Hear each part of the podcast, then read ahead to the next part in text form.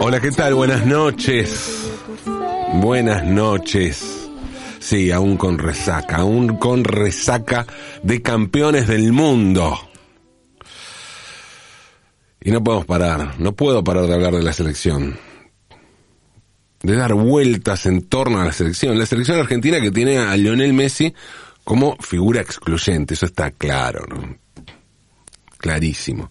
Messi cambió la forma de ver a la selección en el mundo. Hubo mucha gente que quería que salga campeón Messi, más allá de la Argentina.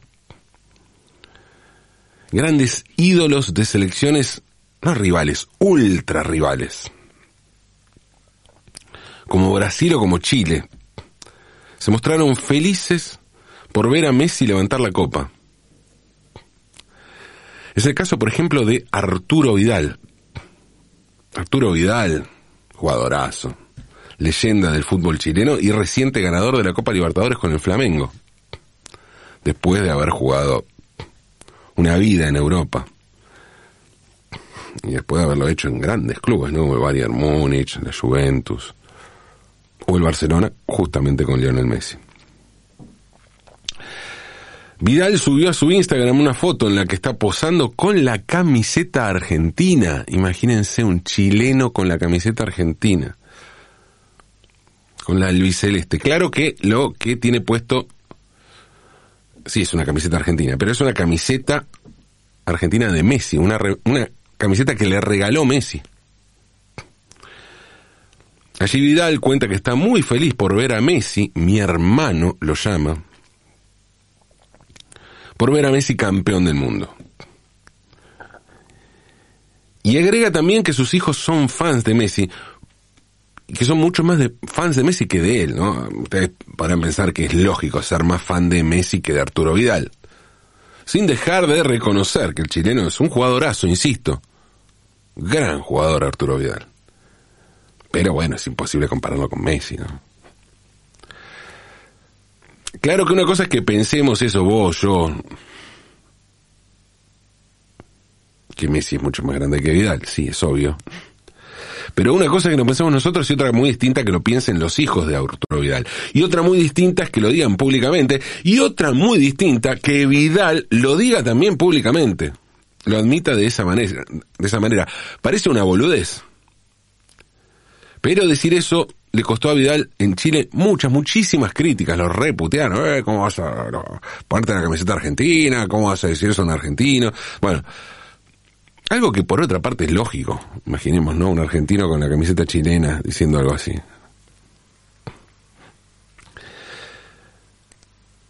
En Brasil el asunto fue cosa seria. Me importa un carajo lo que me digan. Así en castellano argentino, comienza el posteo de Dani Alves saludando a su amigo Lionel Messi por haber ganado la Copa del Mundo. Y agrega, como brasilero y como sudamericana, como sudamericano sé que esto es más que ganar esta copa. ¡Viva el fútbol! escribió Dani Alves. Ronaldo, el fenómeno, también felicitó a Messi, también es un posteo muy emotivo, porque además de elogiar a Messi y de hablar de él con mucho cariño, Messi también dijo que lo conoció, que tiene mucho afecto también por, Ronaldo, agregó en su posteo Ronaldo, mi amigo Diego debe estar feliz en el cielo. Un capo un capo hay que decirlo, bueno, un capo, estamos hablando de una más grande de la historia, pero además un capo. En cuanto a reconocer, un capo como tipo, ¿no? Pero en Brasil el asunto fue más allá, porque por estos días se divulgaron imágenes de una pintada celeste y blanca con la cara de Messi en una favela de Río de Janeiro. Y se está preparando un homenaje en el Maracaná a Lionel Messi. Pensemos que hace ocho años, cuando en Argentina jugó y perdió contra Alemania en la final del Mundial 2014, los brasileros hincharon por Alemania. O sea, prefirieron alentar a la selección que nos había humillado con un 7 a 1 en la semifinal que alentar a la Argentina por más que estuviera Messi. Claro que lo de Messi en este mundial tiene algo extra, ¿no? Porque en el 2014 se sabía que Messi tenía un par de mundiales por delante. Y lo que ocurrió esta vez fue un asunto de justicia poética. El mejor jugador de su época, no, vamos a meternos aquí de la historia, que también lo es, pero bueno, el mejor jugador de su época necesitaba ser campeón del mundo. Esa era la justicia poética que se, se jugaba con Messi. Sumado al hecho de ver a un tipo que ya está en edad de retirarse, ser no solo el mejor del mundial, o sea, no, solo, perdón, el mejor de la historia, sino también el mejor del mundial. O sea, no solo el mejor de la historia, sino también el mejor del presente. En el mundo la Argentina es Messi, pero en la Argentina, en cambio, Messi es nuestro nuevo Dios. No es poco, ¿no? Es un montón, claro. Pero sin dejar de reconocer su grandeza, su condición de intocable, sabemos también que en este mundial la Argentina tuvo algunos otros jugadores desequilibrantes. Pero además jugadores que a diferencia de Messi, que venía siendo indiscutible hace muchos años, muchos mundiales también, jugadores, hubo jugadores ahora que se volvieron imprescindibles, imprescindibles en muy poco tiempo. El caso más evidente es el de Emiliano Martínez, Divo Martínez, porque aparte no es un pendejo, ¿no? Como puede ser Enzo Fernández, o Julián Álvarez. No, no. Diego tiene 30 años. Y poco sabíamos sobre este arquero argentino que no había jugado nunca en la primera división del fútbol argentino. Una situación que cada vez se está haciendo más común entre los jugadores de la selección. Ni Dibu Martínez, ni Leo Messi, ni Paulo Dybala jugaron nunca en la primera división del fútbol argentino. Hasta entonces, hasta la aparición de, de Dibu Martínez, la Copa América, de Brasil. El arquero argentino parecía ser Franco Armani, de River, el único de los jugadores del plantel campeón que juega en nuestra liga, en la liga local, la liga argentina. Armani podíamos verlo todos los domingos, es un gran arquero, por otro lado. Y estaba también Rulli, a quien vimos cuando jugaba en Estudiantes y que hace muchos años está, está atajando en un muy buen nivel en Europa. Ahora está en el Villarreal, de España. Pero Dibu, nadie lo había visto nunca y tampoco es que atajaba en un equipo grande de Inglaterra, ¿no? Porque si ese es el arquero del Manchester United, vos decís, bueno, es el arquero del Manchester United. United, no importa. No importa si no lo vi, es el arquero del Manchester United. O del City, o del Liverpool, o del Chelsea, qué sé yo. Pero no, Dibu está en un equipo medio pelo como el Aston Villa, que es como el Villarreal en España, ¿no? No de los más chicos, pero tampoco de los más grandes. Sin embargo, hoy Dibu es indiscutible. Como pasó también con otros jugadores como McAllister o Enzo Fernández que entraron al plantel por lesiones de sus compañeros. Dibu Martínez podrá ser el arquero titular indiscutido, pero nadie le puede negar a Jerónimo Rulli segundo o tercer arquero, porque esa, esa, distinción no está más, porque están todos en el banco. Entonces, qué sé yo, ¿quién elegiría Scaloni si, si le pasaba algo a Dibu Martínez? No se sabe. Y decía que nadie le puede negar a Jerónimo Rulli el legítimo derecho de sentirse campeón del mundo. Y esto también es un mérito del sentido de equipo que tiene esta selección. Rulli subió, subió una foto en la que aparece posando con la copa, junto a su familia,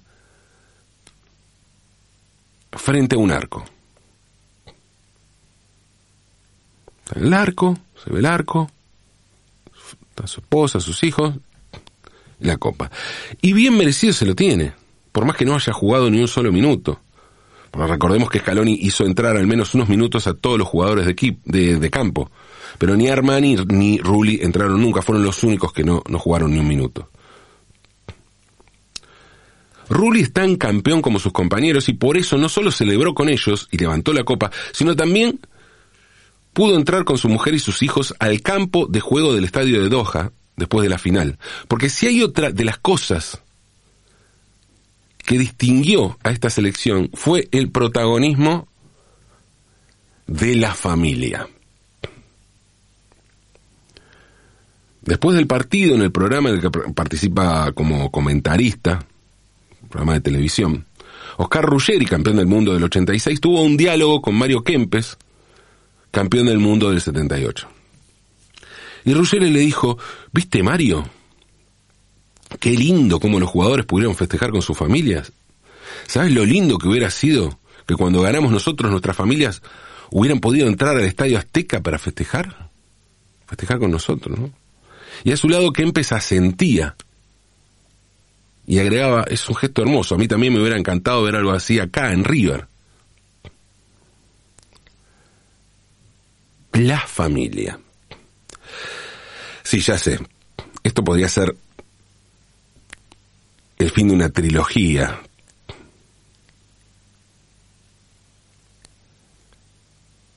de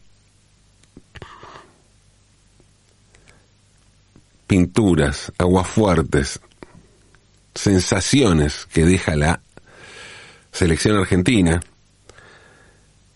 Primero hablé de Dios, luego de la patria, y termino esta trilogía sobre las ideas que comunica esta selección hablando sobre la familia. Dios, patria, familia. O Dios, patria, hogar, si prefieren. Más facho no se consigue. Y sí, claro, dicho así suena recalcitrante, a todo lo que está mal. Pero me gustaría poder aclarar un par de cosas una vez más. Lo hice en el caso de Dios, lo hice en el caso de la patria. Y pienso hacerlo ahora en torno a la familia. La idea de familia que recorre a esta selección tiene muchas variantes. Hay padres, madres, hijos y esposas, hay también novias, algunos jugadores solteros, otros jugadores separados. Hay mujeres que se hicieron famosas por ser justamente la mujer de, ¿no? O sea, no está mal, qué yo. Pero hay otras con peso propio que ya eran conocidas antes de estar en pareja con un jugador de la selección. Hay argentinas, hay extranjeras. Porque así como hoy nos estamos acostumbrando a la idea de ver a futbolistas que nunca jugaron en la primera de nuestro fútbol integrar la selección, es lógico que haya parejas de otros países. Y pronto tendremos que pensar también en jugadores que hayan nacido en otro país, como Alejandro Garnacho, ¿no? El crack del Manchester United, que esta vez no entró en la convocatoria, pero que seguramente sea una de las grandes figuras de recambio en la selección argentina. Y Garnacho nació en Madrid, hijo de padres argentinos, y él quiere jugar para la selección argentina. Sea, escalón más que Messi, ¿no? No nació en la Argentina, pero quiere jugar para... Como pasó con Hakimi, por ejemplo, en Marruecos. Quiere jugar para la Argentina. Ya vimos que este tipo de movimientos ¿no? nos lleva a repensar la idea de patria. Este tipo de pensar en que hubo extranjeros. Tampoco es la primera vez, ¿eh? Tampoco es la primera vez. Eh, de hecho, Gonzalo Higuaín nació en Francia, por ejemplo. Es argentino de nacimiento, pero bueno. En un caso distinto, porque en el caso de él, su padre estaba jugando en Francia, futbolista también, reconocido futbolista en la Argentina, jugó en San Lorenzo, jugó en Boca. Eh, se fue a jugar a Francia y su hijo nació allá. En el caso de Garnacho es distinto porque son padres migrantes.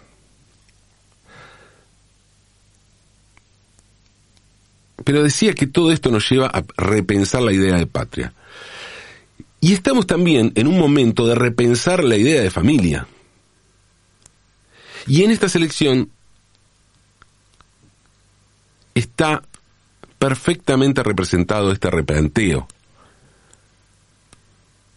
Porque una cosa es denostar una idea que es una mierda y que encima está alentada por el enemigo, y otra muy distinta es que el enemigo se apropie de una idea a partir de una interpretación jodida, pero que el problema está en la interpretación y no en la idea.